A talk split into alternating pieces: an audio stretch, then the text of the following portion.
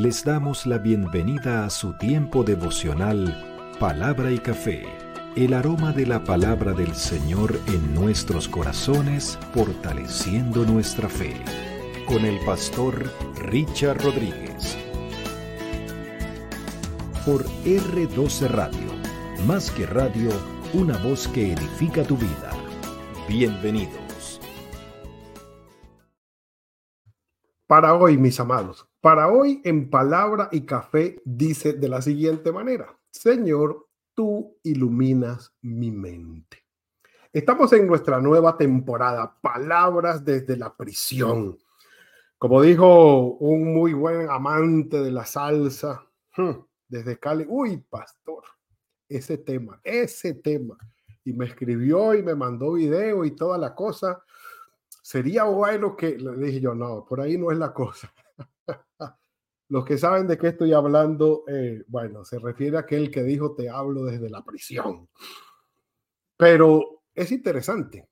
Vamos a analizar las palabras de un preso que le escribe a gente que está libre. Y es interesante el nivel de fe, de fortaleza, de confianza en el Señor, de recorrido del apóstol Pablo, estando preso, según los comentaristas, en Éfeso o en Roma una vez, dos veces. En realidad no se ponen muy de acuerdo con esto porque reconstruir esa historia es muy difícil, pero en lo que sí hay consenso es que estaba preso. Por eh, circunstancias injustas, por razones injustas, también, también. Y según algunos eh, que les gusta la arqueología, que han ido hasta Roma, para supuestamente ver la cárcel donde estaba Pablo preso. Aquello era algo muy pequeño en lo que un hombre no podía soportar mucho tiempo sin que tuviera sus desequilibrios mentales. De todas maneras, ha pasado mucho tiempo, pero el comentario es válido, porque el Señor nos fortalece de unas maneras inesperadas incalculable para nosotros cuando estamos en las peores condiciones. Su fuerza y su ayuda nos guían para salir adelante. Lo hemos dicho y venga, un café por eso. Mm. Empezamos temprano. Por supuesto, quiero regalarles hoy lo que tenía preparado para hoy desde el viernes que suspendimos esta, esta entrega hablar un poco del propósito de la carta. Aquí les tengo una, una, presentación, vamos a leerla y, y, vamos dando datos técnicos cada vez, cada vez, cada vez. Dice en cuanto al propósito de la carta a los Efesios, dice las frecuentes alusiones que en otras epístolas hace el apóstol a Éfeso o a personas relacionadas con esta ciudad revelan que lo unían estrechos lazos de trabajo y afecto con la, con la comunidad cristiana allí establecida. En realidad, Pablo amó a los efesios, también a los colosenses y por supuesto a los filipenses, que ya hablaremos de ellos, ya hablaremos de ellos. Y de Filemón ni se diga cuando concluyamos, pero sigue diciendo, sin embargo, en la presente epístola se advierte una casi total ausencia de nombres propios. Es decir, es mucho el amor que Pablo tenía por los efesios como para que no mencionara ningún nombre eh, en específico por, individual, por la excepción en el capítulo 6, versículo 21 que cita a Tíquico, ya llegaremos hasta allí, como tampoco de los saludos personales que son habituales, como por ejemplo en Romanos, en los escritos paulinos son muy, muy frecuentes los saludos personales. Por esta razón se piensa que se trata más bien de una especie de carta circular dirigida a diversas congregaciones.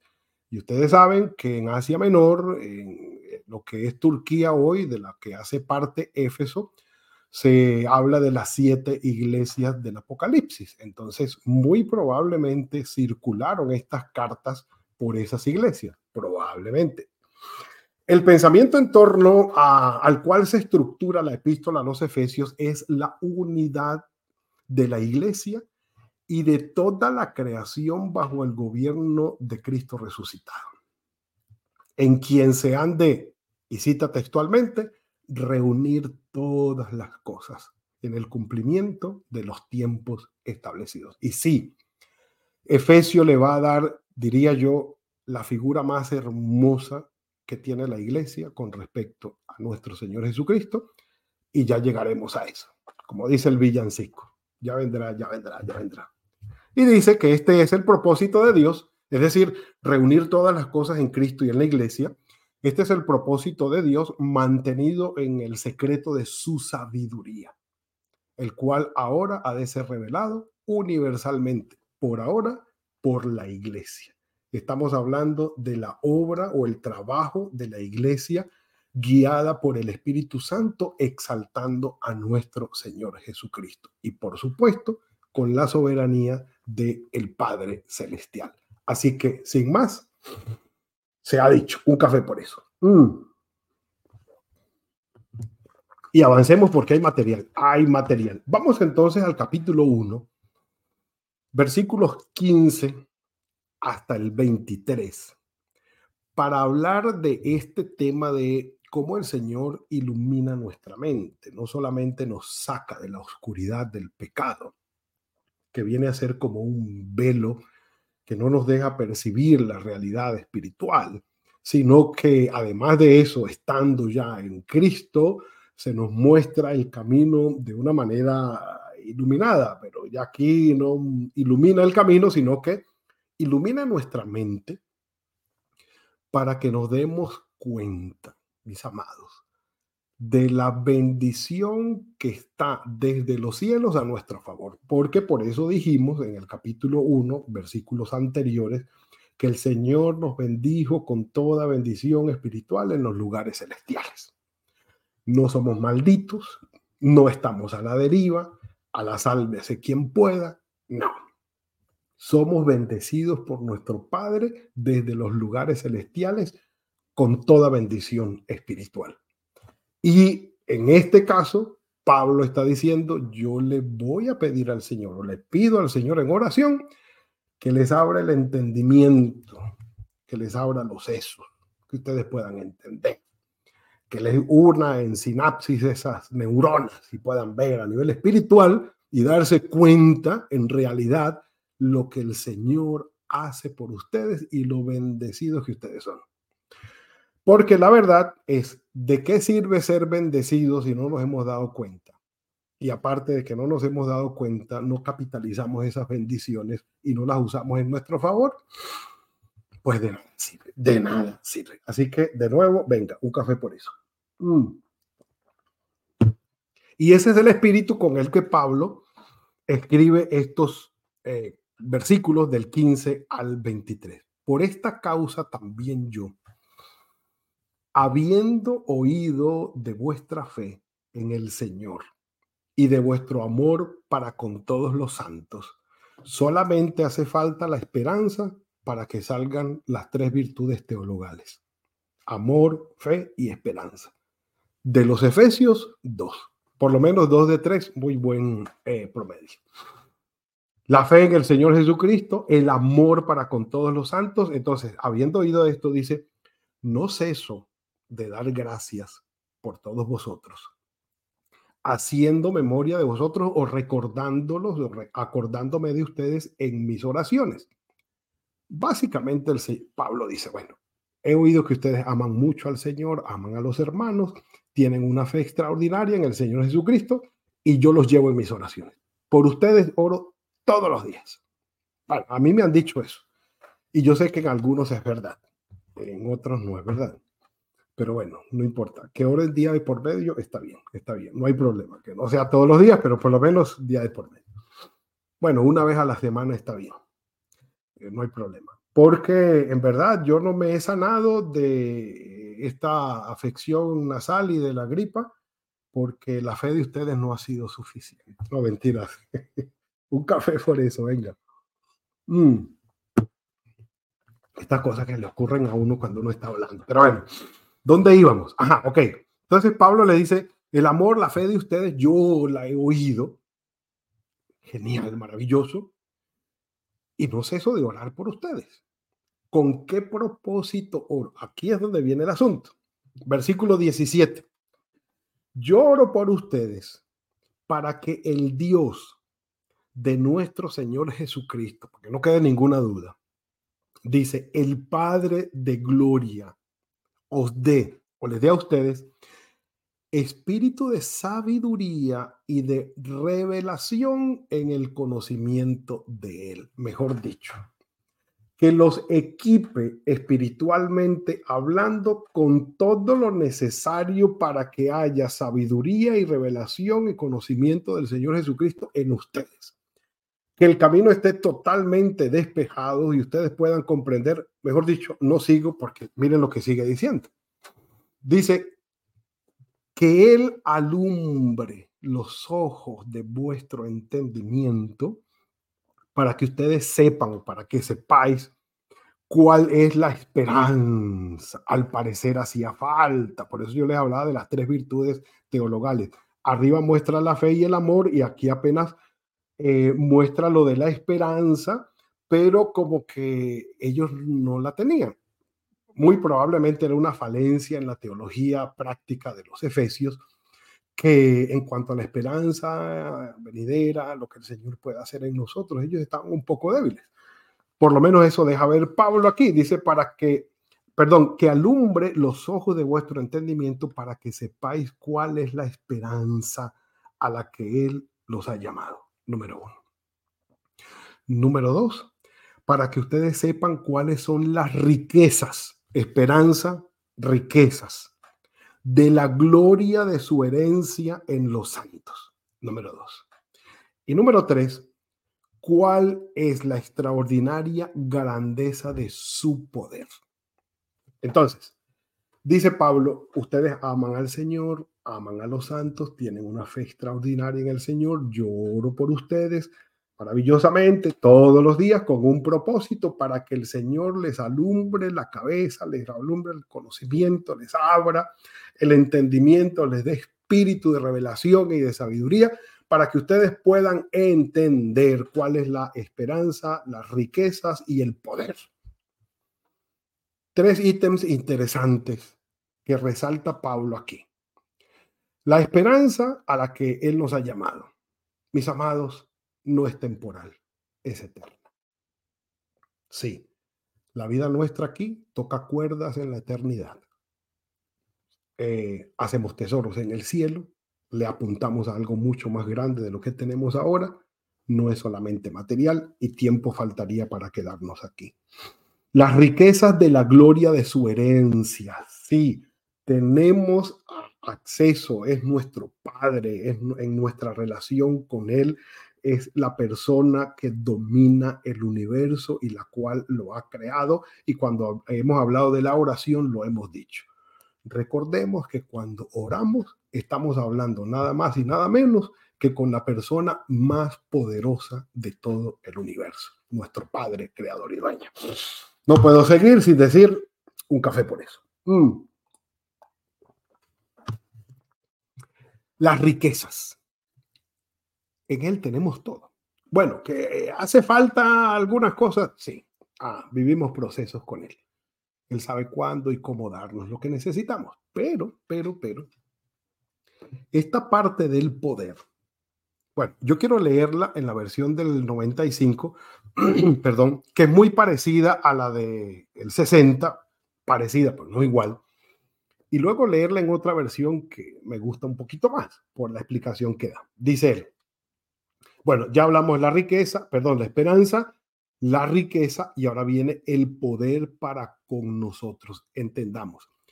El poder que él va a hablar y por supuesto la esperanza y la riqueza incluidas, dice, que son para con nosotros los que creemos según la acción de su fuerza poderosa. Estamos hablando de Elohim, el Dios todopoderoso, Padre de nuestro Señor Jesucristo. Esta fuerza, versículo 20, operó en Cristo, resucitándolo de los muertos y sentándolo a su derecha en los lugares celestiales.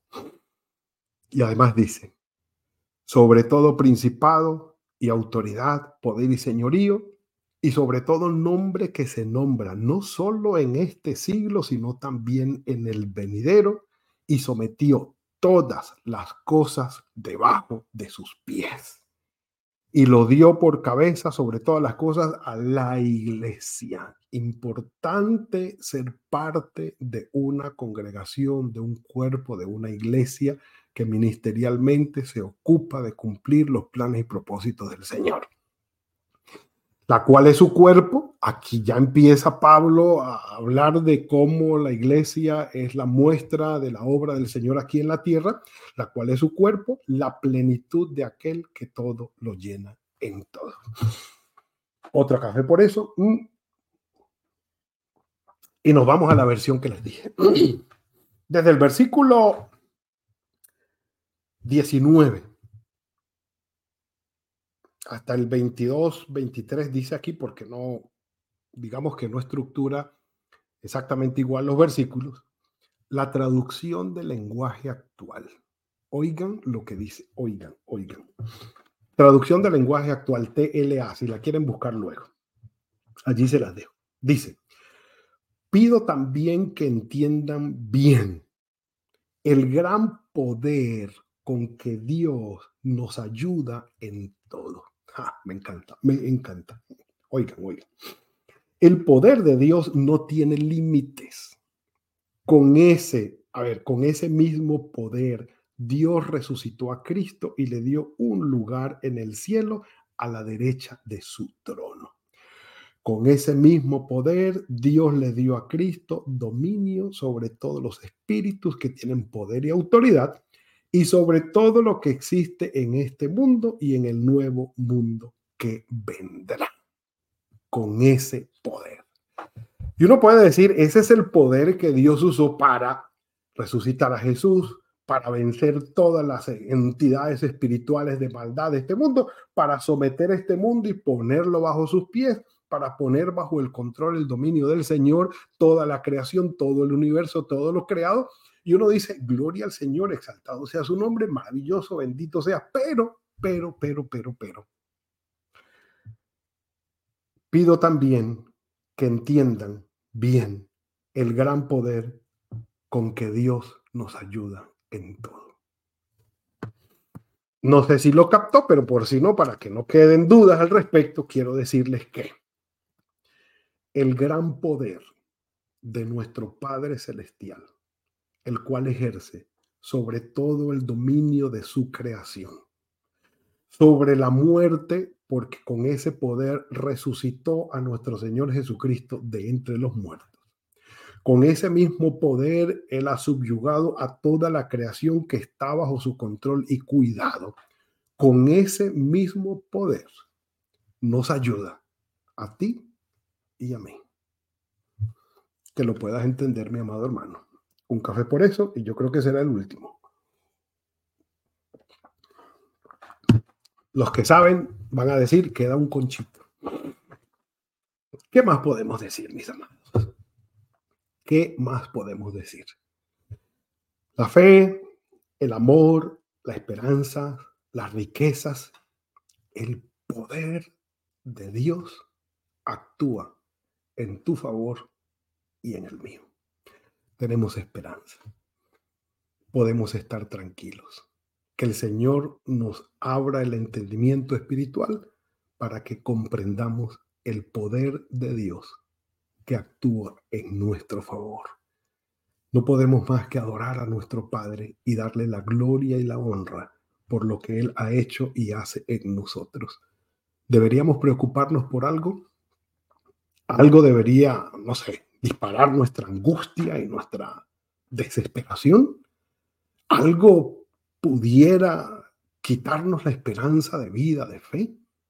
Absolutamente nada.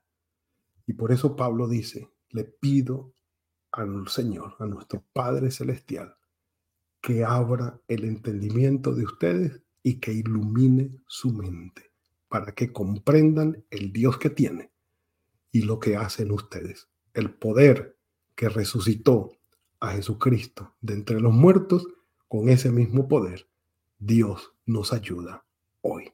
Bendito sea su nombre. Padre, Gracias por esto que nos has regalado hoy.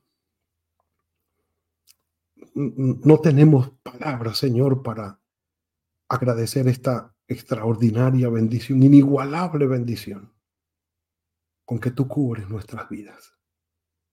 Bendito seas, Padre, por ese poder, ese amor, esa intervención tuya en nuestras vidas. Perdónanos cuando desconfiamos de ti, Señor.